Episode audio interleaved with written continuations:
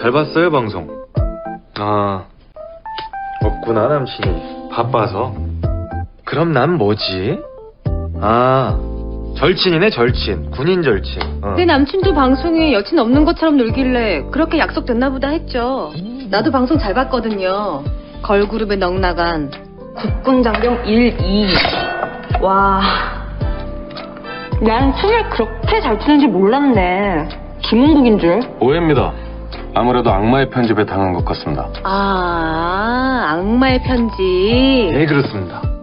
그건 대대장님 나오실 때 잠깐 환호한 건데 아니, 편집이 그렇게 돼서 음, 대대장님을 보고 그렇게 미친 듯이 휘파람을 부셨구나. 유대인님네 대대장님이 의육빛깔인가 보죠? 대대장님 피부가 고우신 편이긴 합니다. 껴버린다. 레드벨벳이 그렇게 좋지? 네가 뭐라든 나 절대 너 안 놓을 거다. 웃기고 있네. TV에선 거의 났던데. 나 귀국 157일밖에 안 남았습니다. 157일 동안 서대영을 어떻게 죽일지 그 고민만 하다 갈 겁니다. 알겠습니까? 나 진짜 너무하네. 아니 내가 무슨 죽을 죄를 진 것도 아니고, 어?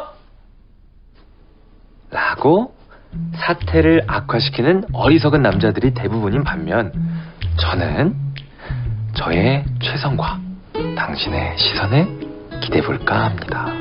해봐요. 대인님 최선 먼저. 모두 다 제 불찰입니다. 레드벨벳은 잘못 없습니다. 오늘 내 손에 죽읍시다. 아, 아, 아, 아, 아니, 잠깐, 잠깐, 아니, 잠깐, 잠깐. 그리고 저 이제 대위 아닙니다. 대위 아니 뭔데요?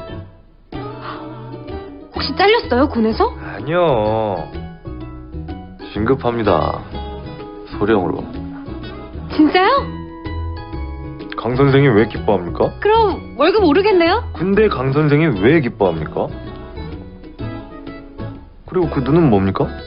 당신의 최선과 나의 시선? 아이, 성물.